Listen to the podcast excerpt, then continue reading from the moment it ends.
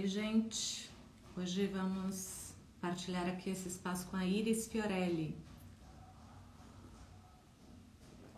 Por causa dela, tô usando esse filtro meio sépia. Viu, Iris? Você falou que gostava de uma cena sépia. Eu coloquei aqui para você uma cena sépia. Oi, Ju. Que bom você aqui.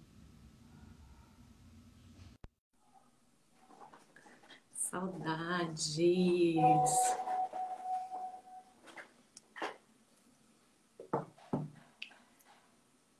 Gosto sépia. Gosta? Adoro. Então, você falou que a sua cena era sépia. Eu falei, ah, então vou fazer uma cena meio sépia aqui com a Iris. Mas eu não sei, dá para perceber? Não sei, mas só de você falar eu já adorei. Ah, que bom. Tudo bem, querida? Tudo bom, amor, e você? Tudo bem. Tá numa Você esquina. me escuta bem? Tô te escutando, tô te escutando bem, sim. E você? Sim, às vezes a minha voz eu escuto meio quaquaqué, aí por isso que eu queria saber. Entendi. Mas vamos lá. Tá bom. Ah, legal. Deixa eu abrir aqui. Enquanto isso, a galera vai chegando. A gente pode falar oi para eles.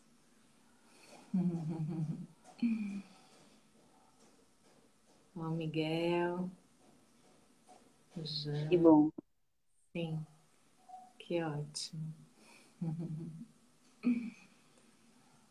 Vamos lá, então.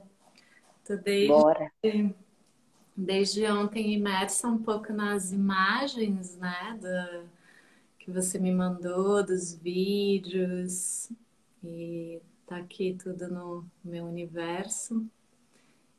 E é curioso porque eu preparo uma, uma entrevista qualitativa semi-estruturada, né, que, que é essa daqui que a gente faz.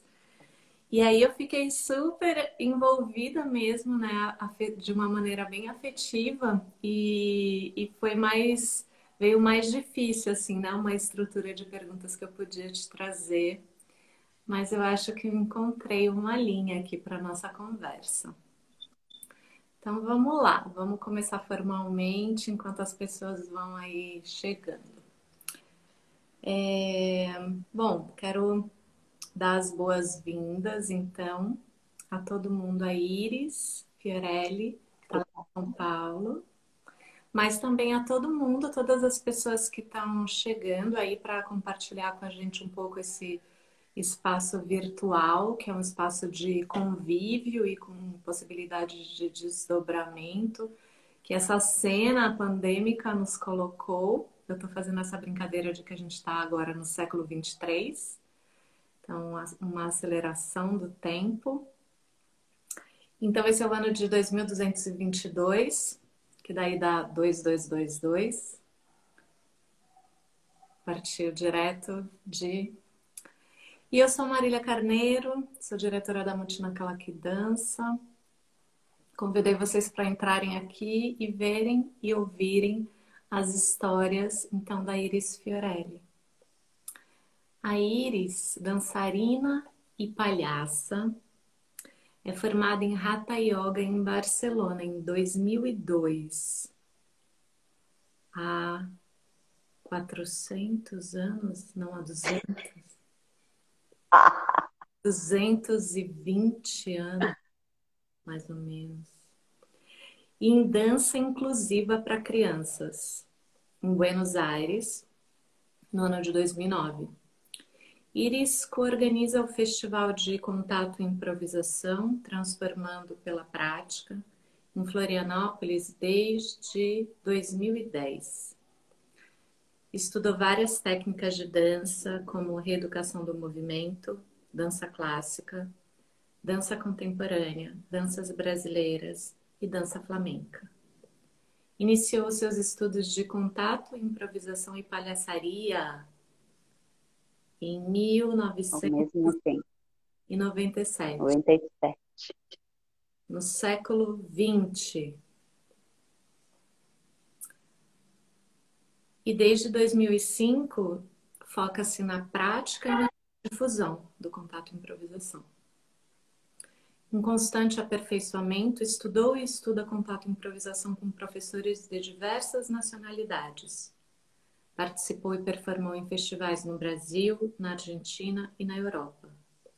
Ensinou em festivais internacionais na Ilha Bela, em São Paulo, no Rio de Janeiro e em Buenos Aires.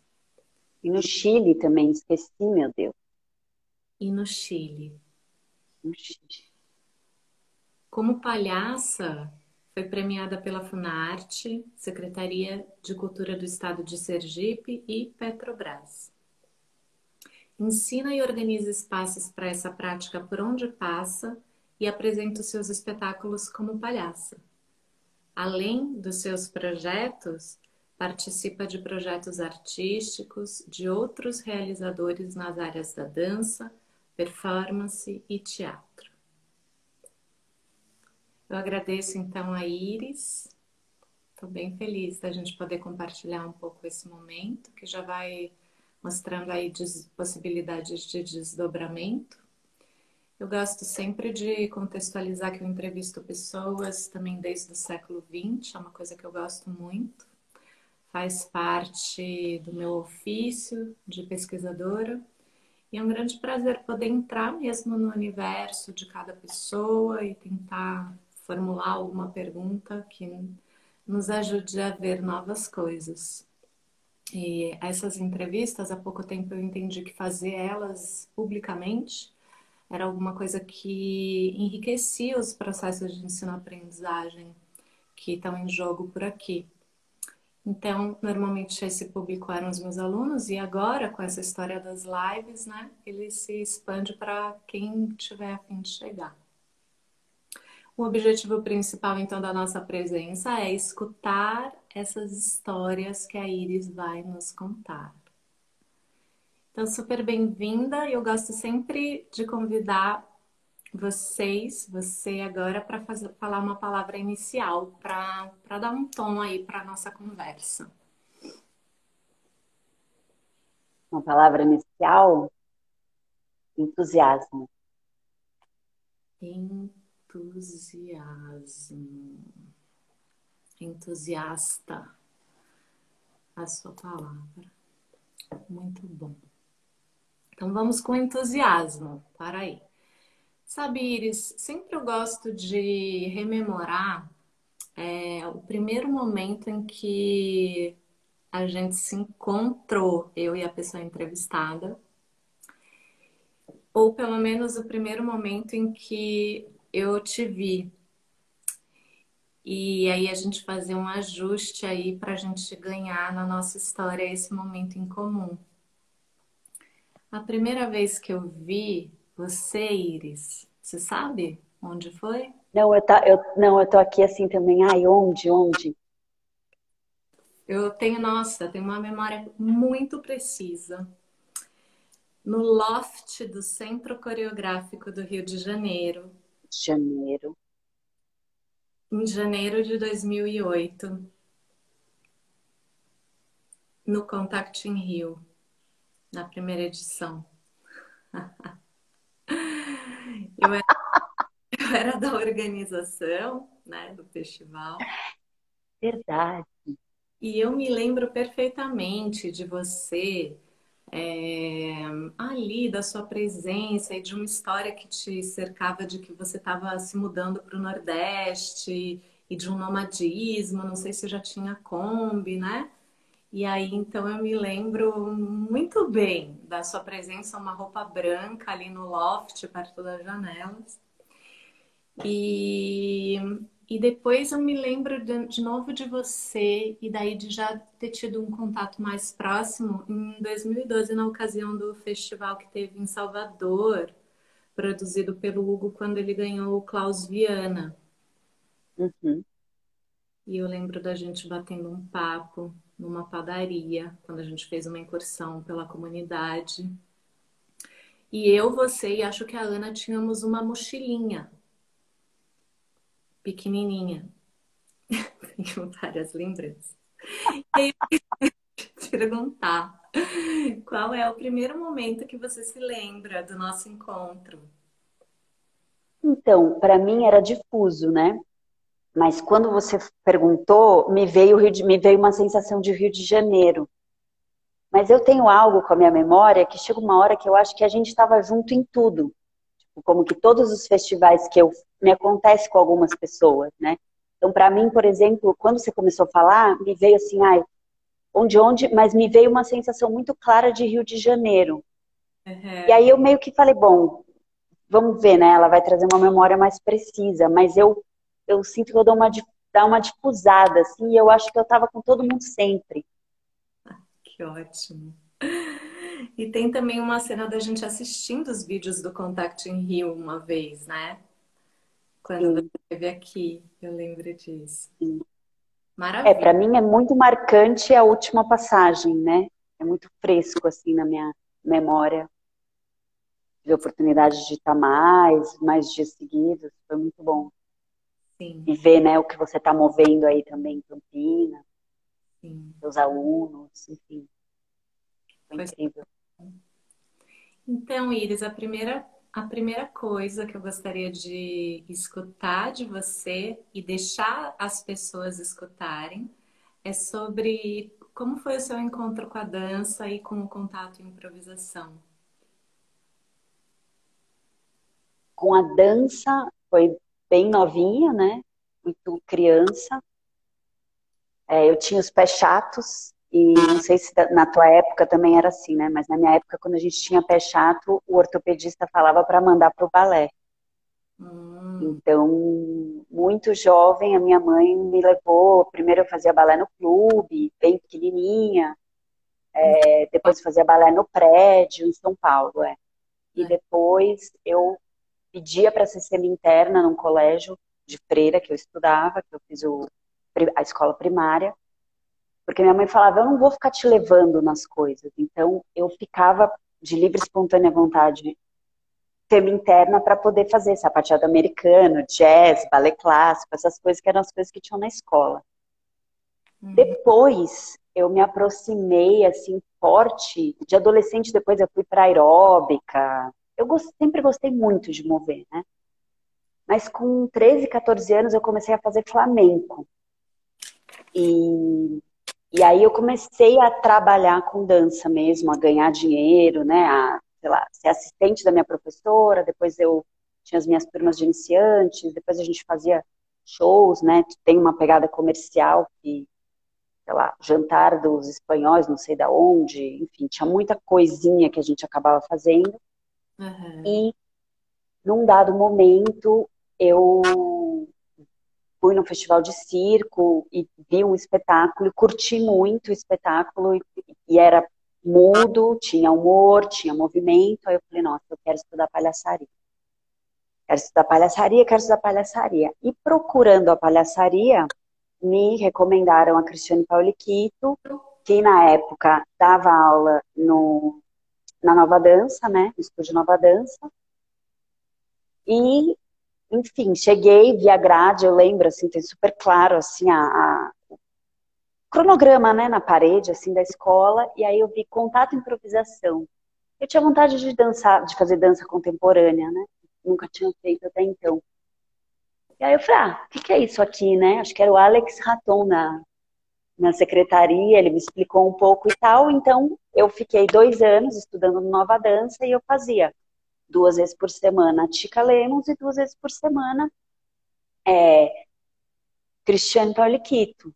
Então, assim, me, meu, né, meu, quando eu me acerquei, assim, quando eu me aproximei do contato improvisação, foi, foi aí nessa pegada intensiva desses dois anos, né, dessa escola que eu sinto que era bem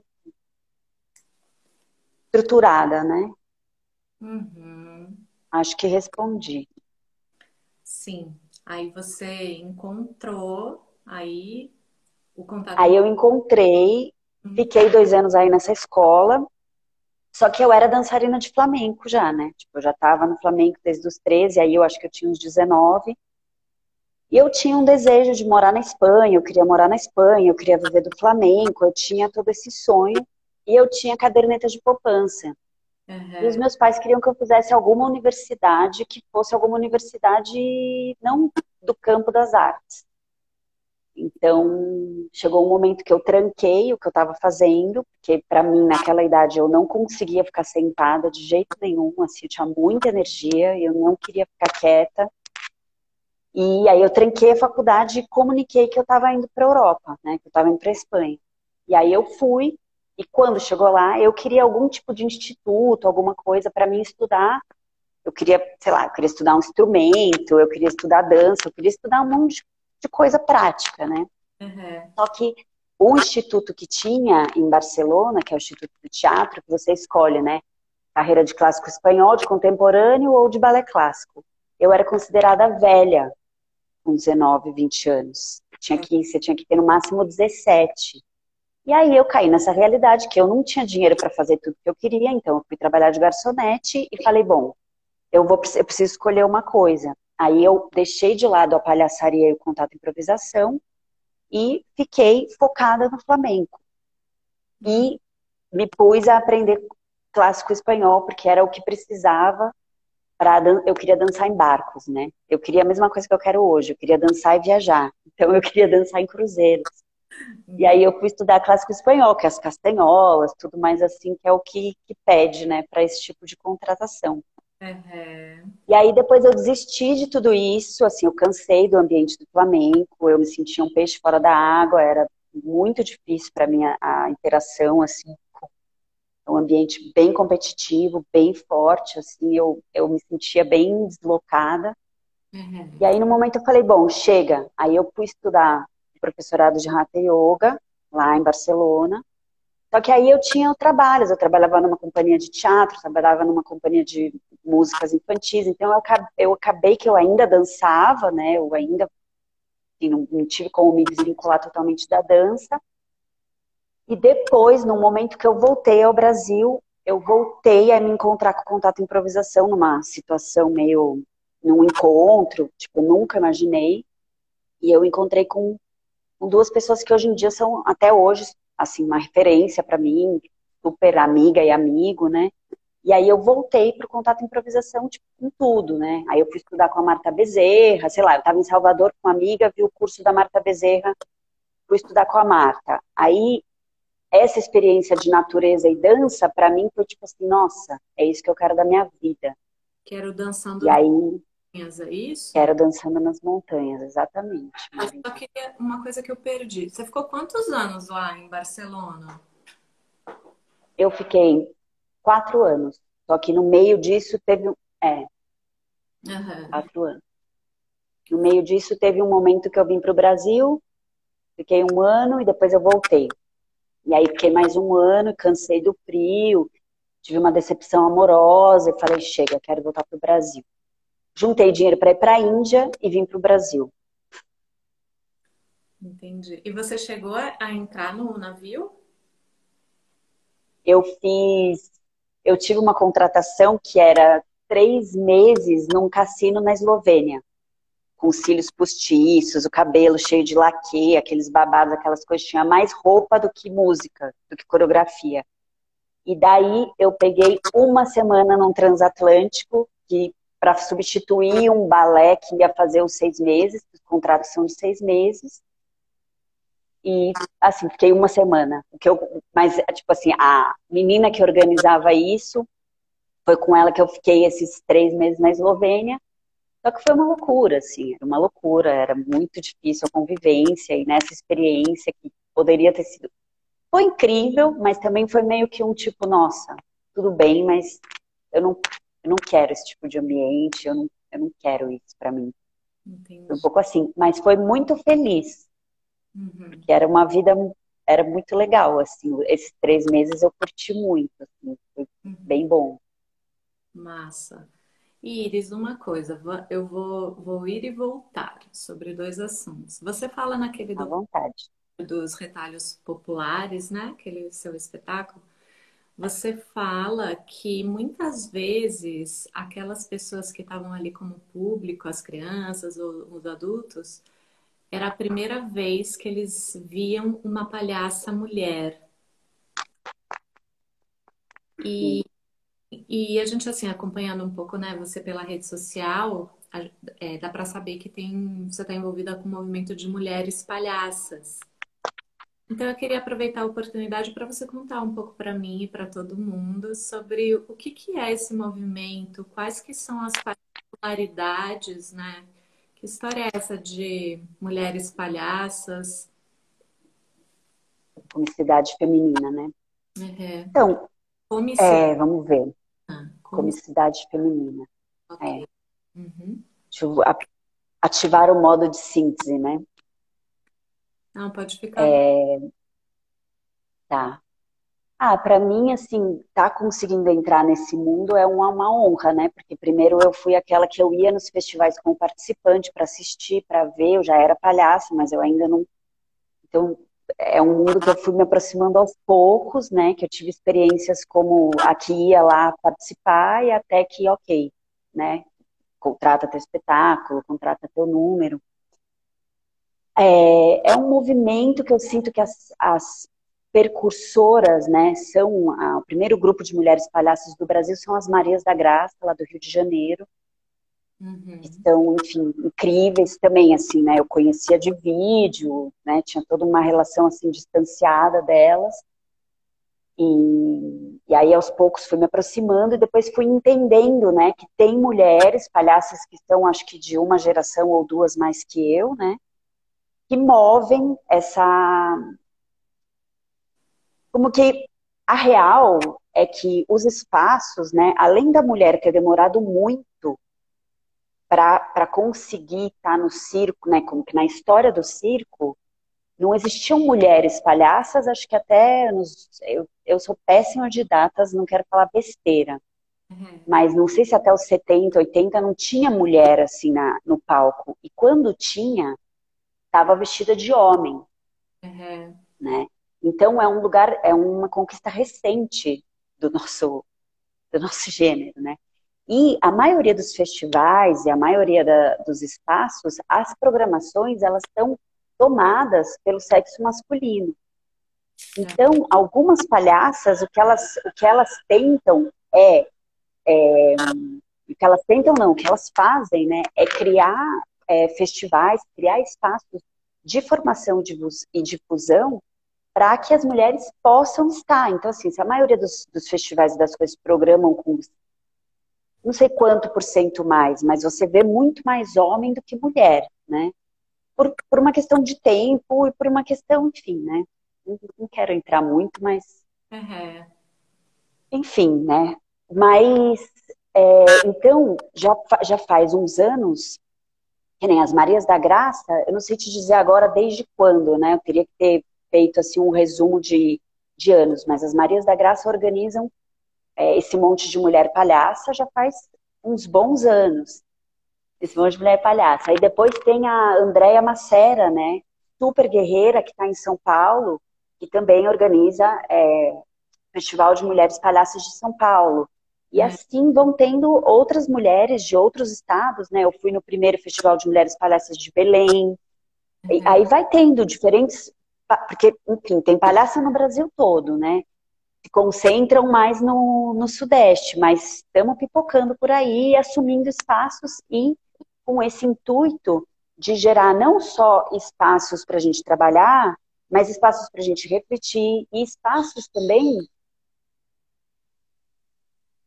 Tipo, porque é, na palhaçaria, às vezes a gente usa muito, é, tem um, como uma, uma tradição de se basear na tradição, sendo redundante, né? Mas é isso.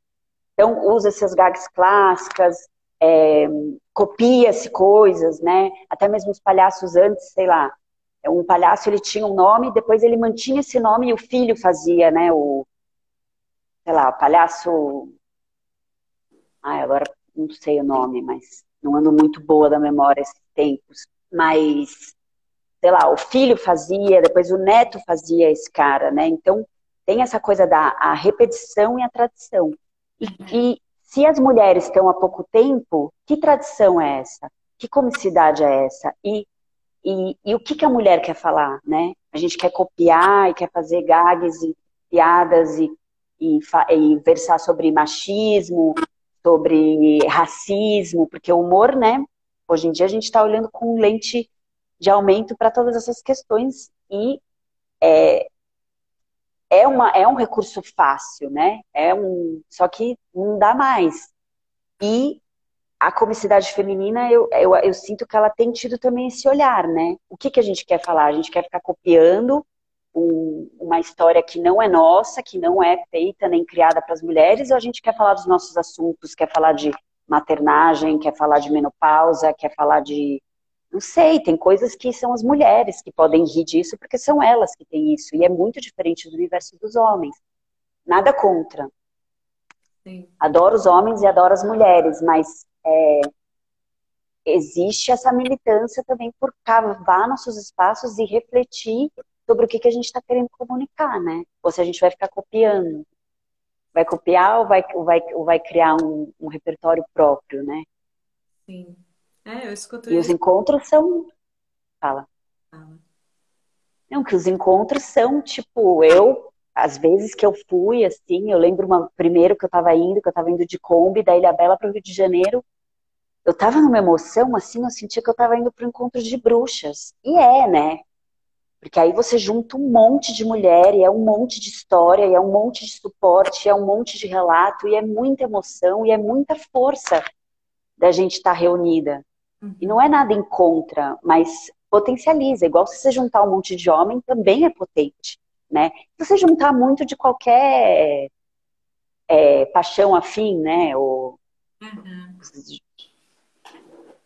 Eu fiquei aqui pensando, né, quando você trouxe esse termo que realmente eu não tinha escutado ainda, que é da comicidade feminina, que é de talvez de, de um senso de humor, né, que seja outro né? Que tem um, um status quo de um senso de humor e talvez seja outro. Não só o assunto, mas o jeito de fazer e de achar graça.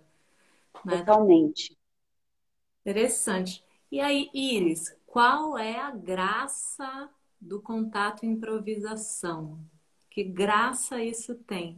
Tem humor nessa dança que às vezes parece né, tão contemporaneamente séria? Que graça tem nesse negócio aí? Você sabe que na, tem uma oficina que eu criei, né, que foi até uma. Sempre teve pessoas que super me incentivaram na vida falando, Iris, faz alguma coisa que é contato e palhaço, é contato, né, e palhaço. Ana Alonso é uma, Fernando Neder me, me encomendou, né, para o Rio, é. e agora tem o Rolando de Rir. E um dos exercícios do Rolando de Rir, que eu sempre dou, é tipo, separa as pessoas em grupos e, e você discute lá com o seu grupo o que, que você acha engraçado do contato, né? É. Sei lá, é um querendo dar muito peso e alguém muito esmagado, é uma pessoa que não, que, que não, é uma pessoa querendo parar de dançar. Eu acho que tem muitas situações risíveis uhum. dentro, né, do, dessa prática. E acho que tem algo também que é uma chave que se ela está ativa, é mais fácil de encontrar essas graças e que traz uma outra qualidade de olhar e uma outra presença menos. Não que você não esteja na sensação, né? Mas acho que o contato tem essa essa particularidade que às vezes a gente observa. Eu mesmo, eu acho que eu passei anos assim da minha minha trajetória como dançarina, dançando assim, quando eu vejo foto, vídeo, super em né? Super olho para baixo, o queixo meio pro peito, assim, uma coisa, né? Tô me sentindo, tô me sentindo. É como que se não consegue, não consegue bifurcar a percepção de, tá, eu tô sentindo, mas eu também tô, né? Como tô sentindo dentro, mas eu também posso dialogar, meus olhos, meu olhar pode dialogar com o que tá fora, né? Sim. Então, acho que acho que dá pra e, e eu acho que no contato mesmo, sei lá, numa jam, eu quando eu paro para observar, porque o humor é algo do humano, né? Quanto mais humano, né? É, a gente é, é, é, muito passível de erro, muito passível de, de, Porque é isso também, né? O humor é o erro, é o que sai meio fora da curva, é o que. Ou é o que tá tentando ser sério demais e aí dá errado, né? E aí tropeça, e aí. Então eu acho que quando eu sento para ver uma jam, não sei se te acontece, eu às vezes dou risada, porque parece que é tudo muito revelado, então dá para entender, dá para sacar muitas camadas que estão passando, alguém perseguindo alguém, alguém que não quer dançar, não sei, acontecem coisas, né?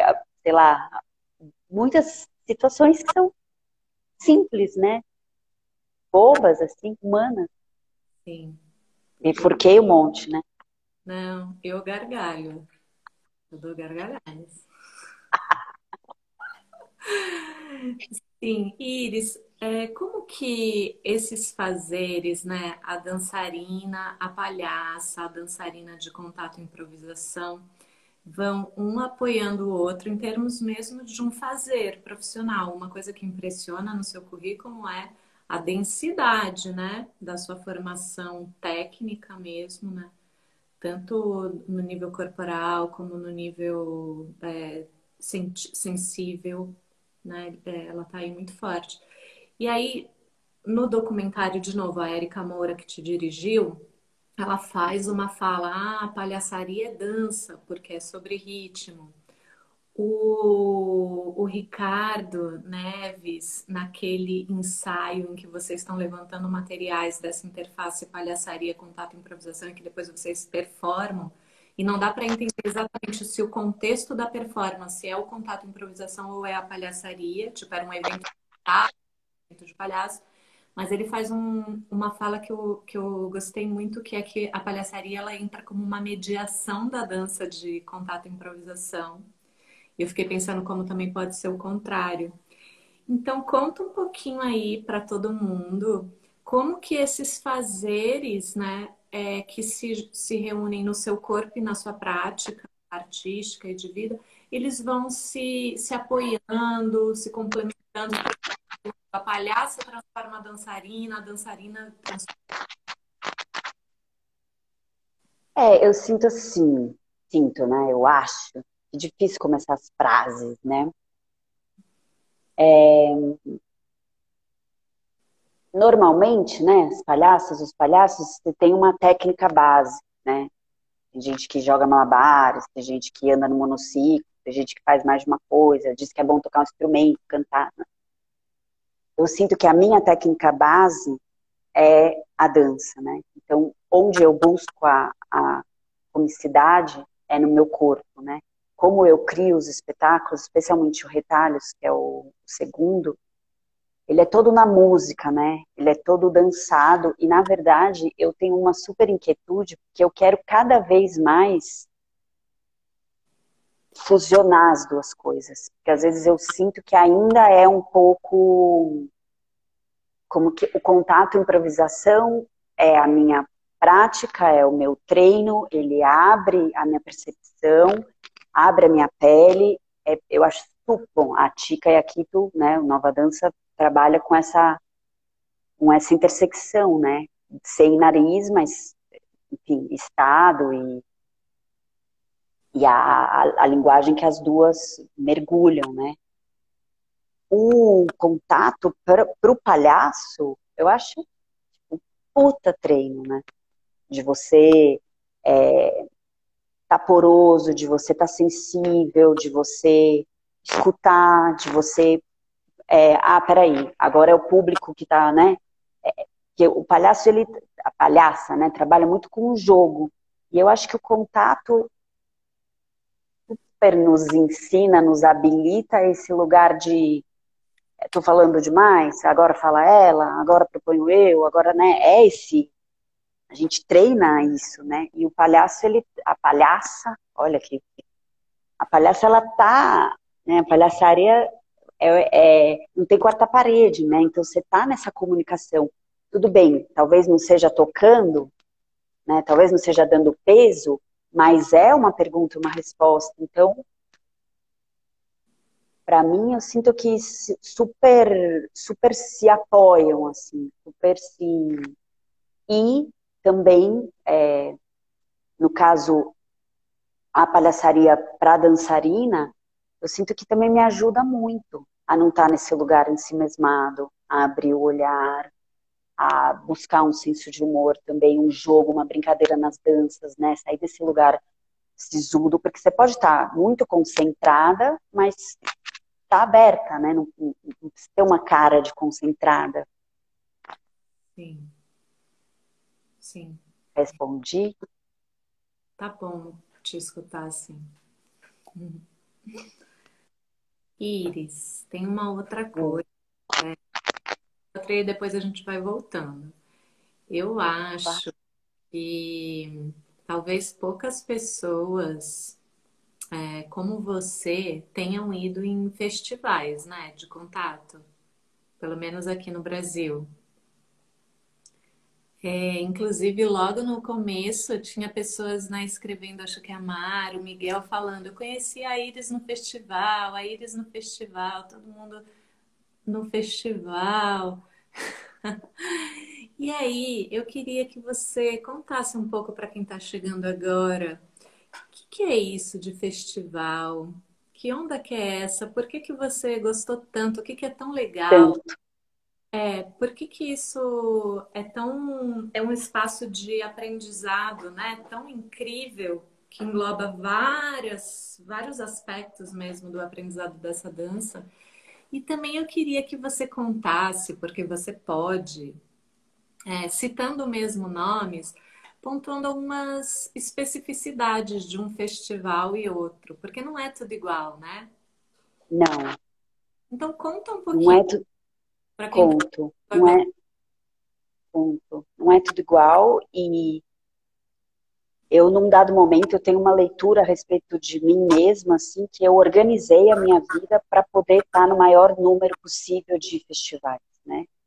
E às vezes eu sinto que eu fico quase que hibernando durante o ano, tipo, num estado meio mínimo, assim, para esperando chegar a temporada, né? Assim, é quase que um, um vício, assim, um eu quero, eu quero estar em tudo, eu dou um jeito de estar em tudo, ou eu vou dar aula, ou eu vou trabalhar, ou eu vou, não sei, eu quero estar.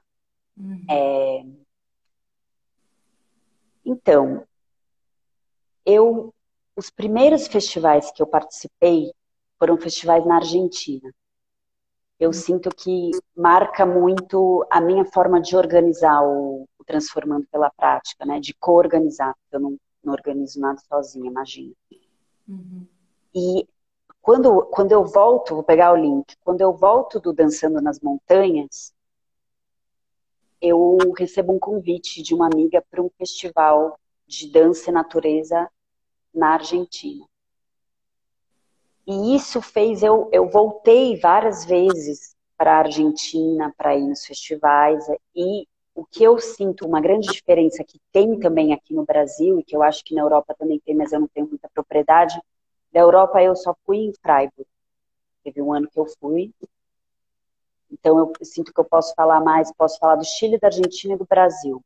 Uhum. É, eu sinto que tem uma grande diferença entre os festivais que são feitos, que acontecem na urbanidade, no urbano, e os festivais que são feitos em espaços naturais. É, e, e, é muito diferente também os festivais que você. Porque às vezes, mesmo estando na cidade, às vezes você dorme no lugar, né? Pode dormir no lugar de prática, e às vezes você não dorme no lugar de prática, e, né? Uhum. É... Posso falar um pouco do Brasil, né? Acho que você também é parte dessa história. O Fernando Neder, né, começou com essa, acho que o primeiro que se fez, não sei, pode corrigir qualquer coisa. É, foi no Rio, né, acho que 2008.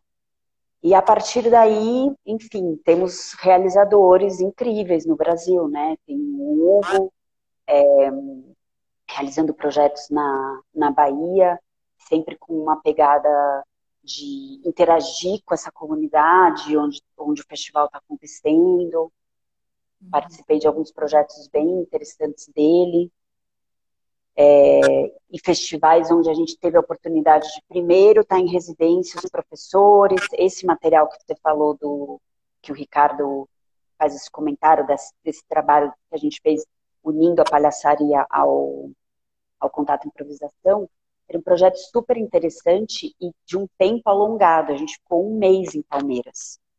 E tinha uma frente de, de trabalho com vídeo, contato improvisação e vídeo. Contato improvisação, é, memória, registro de canções. Contato improvisação, jovens. Contato improvisação, palhaçaria. Então tinha várias frentes.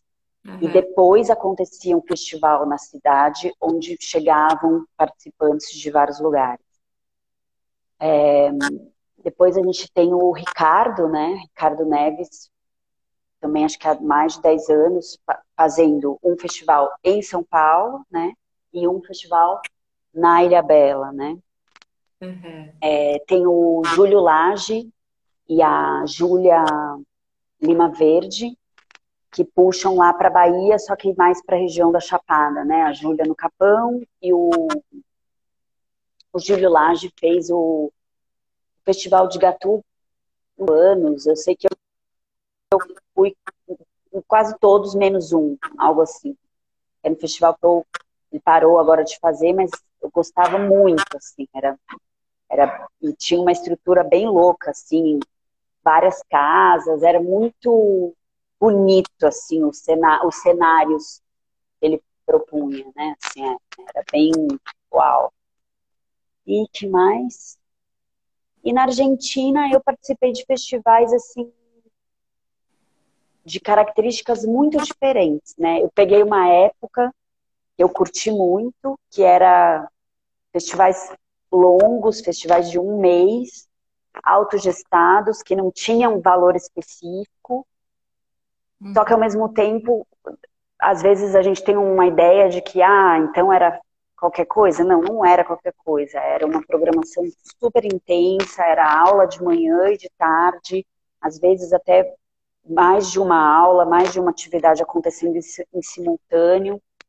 É, e esse preparar das refeições juntos, esse gestar cozinha, gestar limpeza.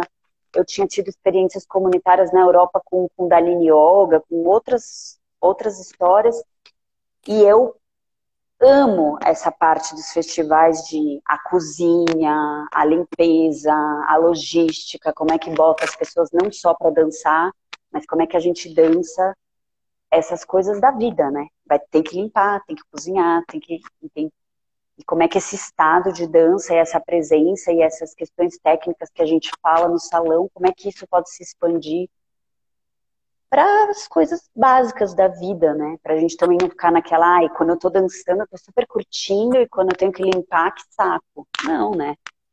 Quando eu tenho que limpar, eu também, né, posso estar exercitando muitas coisas que eu exercito no salão, né? É, é quase. Um... Eu, eu me sinto. Oi? Fazer uma Fala. de cidadania, né?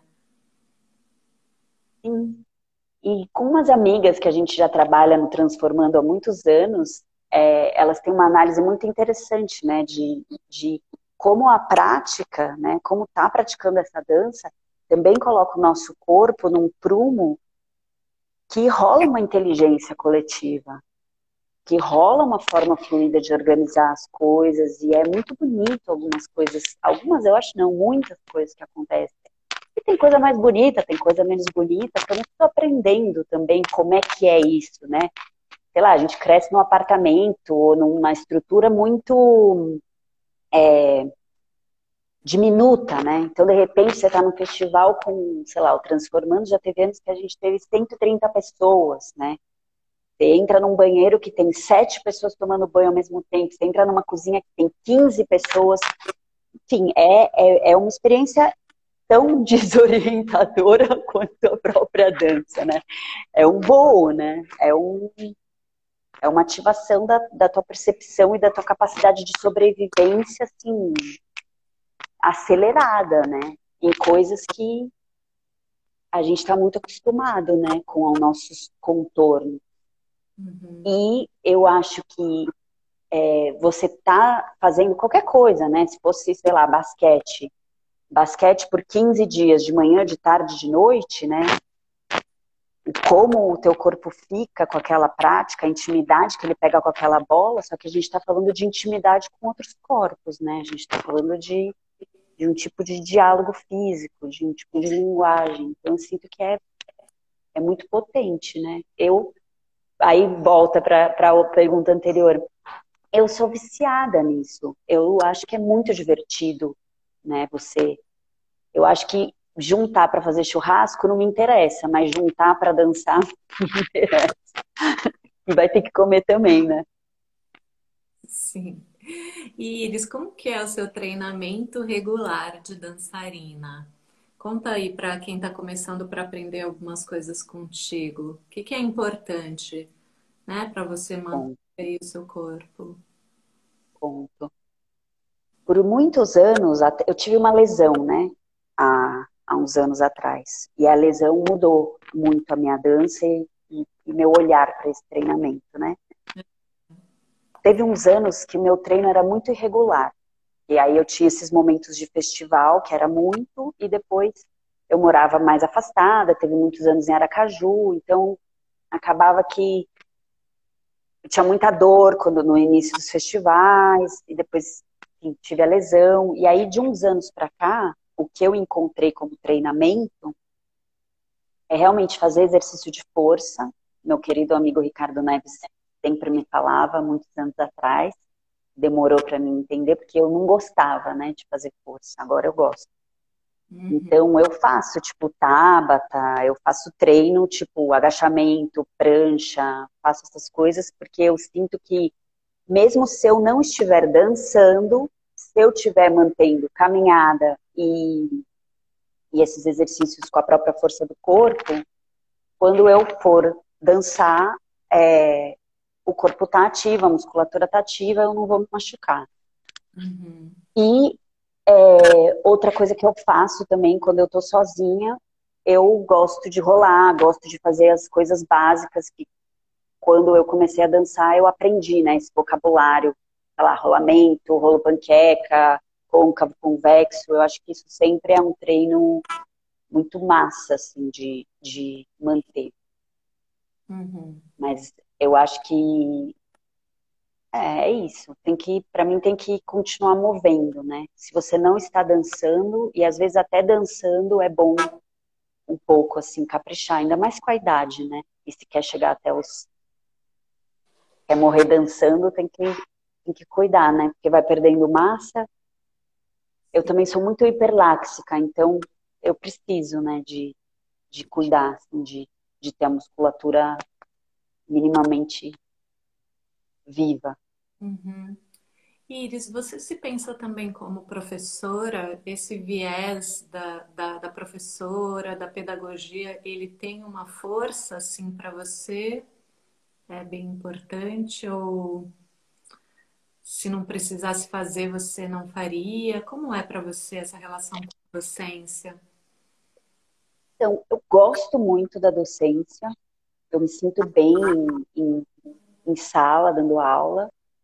É, no meu histórico, eu, eu, demorei muitos anos, eu fui muitos anos praticante em. Eu era super caxias, né? Enfim, eu vim de outras danças, então eu tinha uma coisa que eu, eu queria aprender, eu queria saber, eu anotava todas as aulas. As hum. primeiras aulas que eu dei, eu fui assistente da Eliana Bonar, a Eliana eu estava morando na casa da Eliana em Buenos Aires, a Eliana às vezes não podia ir e eu já estava indo como aluna, e aí no momento, né, ah, dá uma, dá uma que outra aula para mim, então as primeiras experiências foram meio assim. Uhum. Eu sinto que demorou para mim sentir que, ok, acho que eu sei algo um pouco, né, como me sentir segura para ensinar, só que tem uma questão da pedagogia com o meu estilo de vida, que é como eu não gosto de ficar quieta num lugar, né? Então por isso que até que no, é, no currículo eu coloco, né? É, eu, eu dou aulas e faço os meus shows por onde eu passo. Sim. Agora, por exemplo, a Ilha Bela e Aracaju, que são lugares que. Aracaju eu fiquei sete anos sem voltar, né? E quando eu fui, eu fui dar um curso de palhaçaria e os meus alunos daquela época começaram, não, você tem que fazer alguma coisa de contato, tem que fazer alguma coisa de contato. Aí dei a aula. Os meus alunos da Ilha Bela também é a mesma coisa. É uma comunidade bem pequena, só que sempre que eu vou, tipo, é super, não, vamos fazer alguma coisa, vamos fazer alguma coisa. Então é um feedback gostoso também, né? Porque eu sempre penso, acho que na, dentro da minha inseguridade, tipo, ah, eles vão cansar de mim, ou sei lá, talvez não estejam mais afim. Então, né, quando pede, eu falo, bom, talvez que bom, né? Não, não cansam. Porque, sei lá, você tem um estilo, né? Mesmo que a pedagogia vai evoluindo, vai mudando, né? Não, não, sinto que eu dou aula, desde que eu comecei a dar aula, eu não dou aula igual até hoje, né? Altera muito, né? Você se altera, eu me altero, né? Todo mundo se altera. Mas o fato de estar em movimento, é, eu acabo dando coisa mais curta, né? Não é uma, eu não tenho essa experiência de, acho que Aracaju eu tive, na Ilha Bela eu tive, né? Mas de dar aula assim, sei lá, né? Como você, né? Acompanhar ou ter, porque tem tem tipos de processo pedagógico que você tem que estar quieta num lugar, ou agora online, né? Aí de qualquer lugar, mas senão não tem como, como desenvolver esse esse tempo mais alongado. Mas eu gosto sim. Uhum. Igualmente, eu sempre tenho uma ideia de que eu prefiro me gastar mais como intérprete, como dançarina e como nômade e que eu vou dar mais aulas quando eu for mais velha. Uhum. Mas não que eu não goste de dar aulas e que eu não dê. Sim.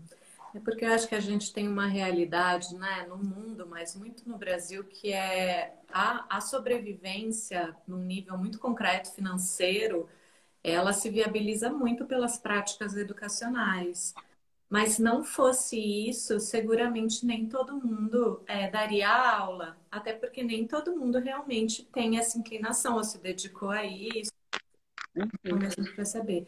E também a gente que acompanha os seus movimentos consegue ver, né, que, por exemplo, em algum momento você incursiona por essas aulas que envolvem as crianças crianças, pais e crianças.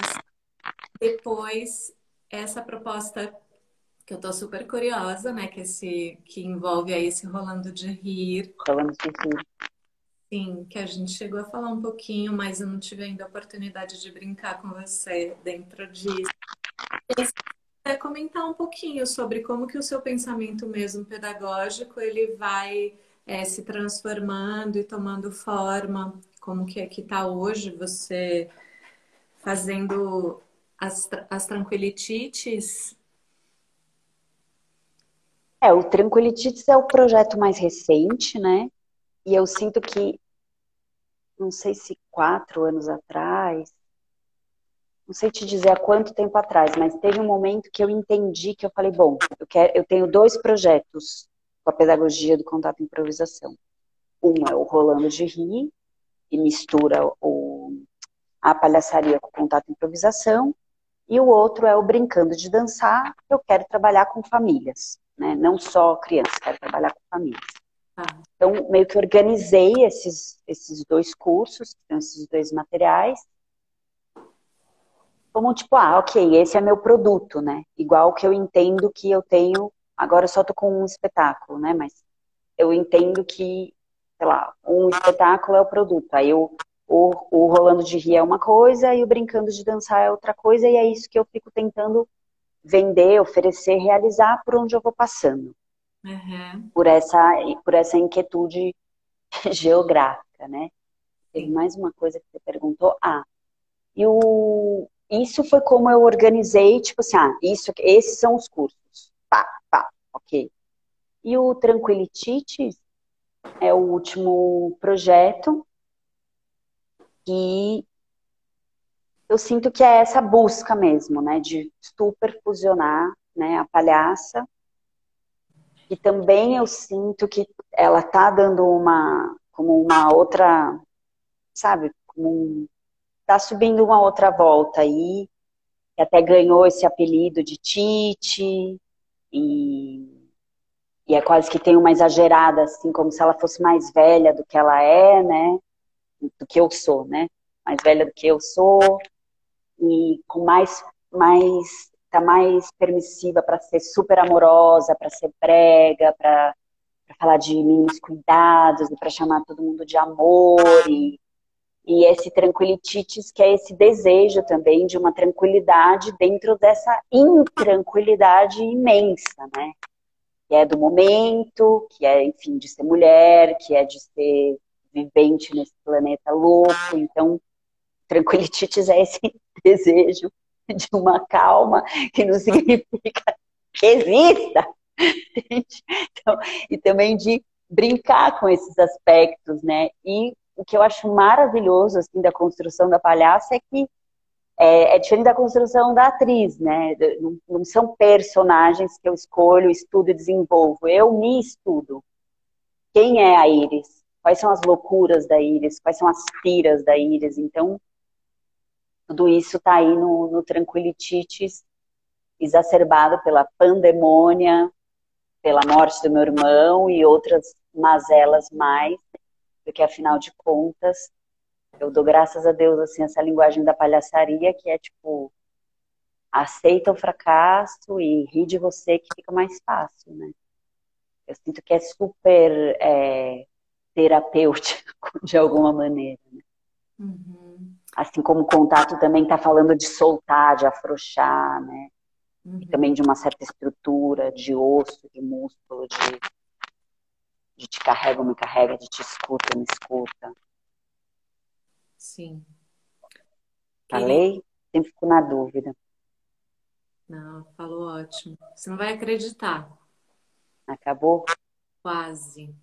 Eu quero super dar uma provocada nas pessoas que estão aí com a gente para fazerem uma pergunta para Iris, colocarem, por favor, nessa caixinha que tem uma interrogação do lado dos comentários para a gente poder fazer essa cena de abrir a caixinha, assim, de forma surpreendente. É, a ideia é que não, não seja uma pergunta pronta, mas uma pergunta que tenha emergido, assim, dessa escuta mesmo, né? É, da live. Vamos ver se ela vai chegar. Nossa, bem feliz de ver gente conhecida. Estava vendo o comentário da, da Mar. Lê pra gente.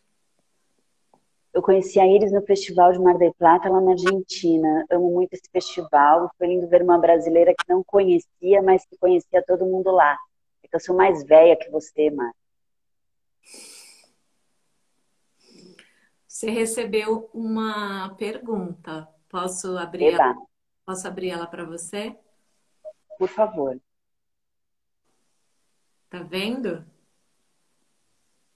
Já ensinei palhaçaria? Já. Sempre nesse modelo de cursos curtos, nunca um curso muito alongado. Mas eu ensino sim, mas eu gosto muito de ensinar puxando a sardinha para o contato improvisação e cada vez isso está mais assumido, né? Aí que nasceu o, Rolando de Rir. Que esse nome quem deu foi a, a Ana Alonso, né? Sim. Você ganhou outra pergunta, Iris. Eba. Pode? Manda. Uau! Iris, qual o papel da mulher no CI? Uma pergunta da Milene Corsi. Cara, eu acho que eu acho que não só no CI, né? Eu me pergunto muito qual é o papel da mulher no mundo, né? Mas no CI, especialmente, e eu acho que a prática traz tantas questões de territórios e corpo, acho que o papel da mulher, ou pelo menos como. É que eu acho mulher muito amplo, né? Mas eu, Iris, eu sinto que é uma. Uma certa firmeza amorosa e um, e um olhar para a gente mesma. Eu gosto de pensar nesse, nesse estar tá sempre voltando para o meu centro. E Ai, que difícil, né? Porque abre para tanta coisa. E tem tantas discussões tão importantes e tão fortes, né? De, enfim, de abuso, de permissividade, de. Sim. Mas eu vejo o SEI como uma grande ferramenta, assim, de, de autoconhecimento, de, de limite, de entendimento dos, dos próprios desejos, do corpo. E interessa muito também. Ai, acabou. Formas de dizer sim e não vai acabar. Formas de dizer sim e não. Eu quero convidar todo mundo para deixar um comentário na foto que eu vou postar depois e ficarem ligados que vai rolar um varal de contato e improvisação e que a gente vai apresentar um pouco uma pluralidade das práticas. Iris, sete segundos, deixa a sua última palavra para a gente reverberar lá no nosso dia já.